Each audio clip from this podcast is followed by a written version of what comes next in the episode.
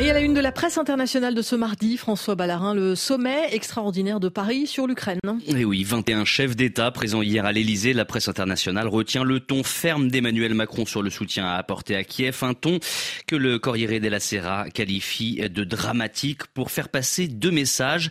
Un, à la Russie, nous ne sommes pas fatigués, vous ne gagnerez, euh, vous ne gagnerez pas.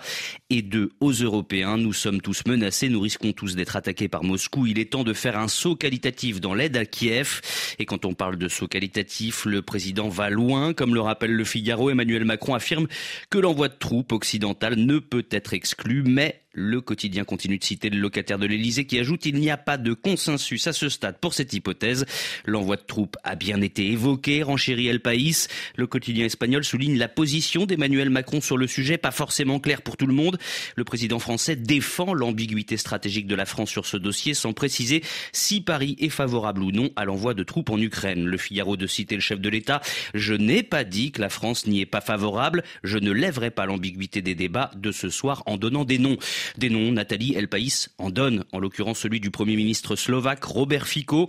Il avait prévenu que l'envoi de troupes était à l'ordre du jour. Fico, présent à Paris, a déclaré que ça lui donnait des frissons. Allez savoir comment l'interpréter. Ce qui est clair en revanche, c'est que les Européens durcissent le ton face à Moscou. Une défaite russe est nécessaire à la stabilité et la sécurité de l'Europe. Les mots d'Emmanuel Macron relayés, relayés par le Süddeutsche Zeitung, le quotidien allemand, pour qui il s'agit d'une réponse à la position de la Russie qui se durcit tant sur le plan politique politique que sur le front en Ukraine. Ces propos d'Emmanuel Macron font en tout cas réagir la classe politique française. Le Monde relaye ce matin les propos du premier secrétaire du Parti socialiste, Olivier Faure, qui dénonce une inquiétante légèreté présidentielle à propos de l'hypothèse d'un envoi de troupes occidentales en Ukraine, quand Jean-Luc Mélenchon pointe lui du doigt l'escalade verbale du chef de l'État. La presse internationale revient également ce matin, François, sur les dernières nouvelles entourant la mort d'Alexei Navalny. En France, Libération parle du plan secret des proches de l'opposant russe pour le faire libérer quelques jours avant sa mort. Ce plan, précise il Corriere della Sera, c'est un échange de prisonniers. Le quotidien italien qui cite la directrice de la fondation anticorruption d'Alexei Navalny. Nous avons l'obligation de vous dire la vérité. Depuis deux ans, nous essayons d'échanger Alexei.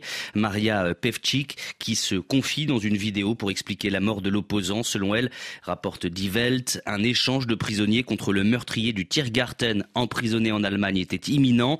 Pour ça, rapporte le quotidien, il a fallu le chef du Kremlin et c'est le milliardaire Roman Abramovich qui a apporté le message à Poutine en février, euh, ajoute Die Welt. Le président russe s'est finalement vu proposer d'échanger le meurtrier de Tiergarten, Vadim Krasikov, contre Navalny et deux Américains emprisonnés.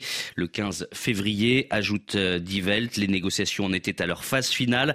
Mais selon Maria Pevchik, citée par le journal, le président russe a changé d'avis au dernier moment et il aurait donc ordonné de tuer le dissident. Poutine ne pouvait pas tolérer de savoir qu'il était libre, conclut Maria Pevchik.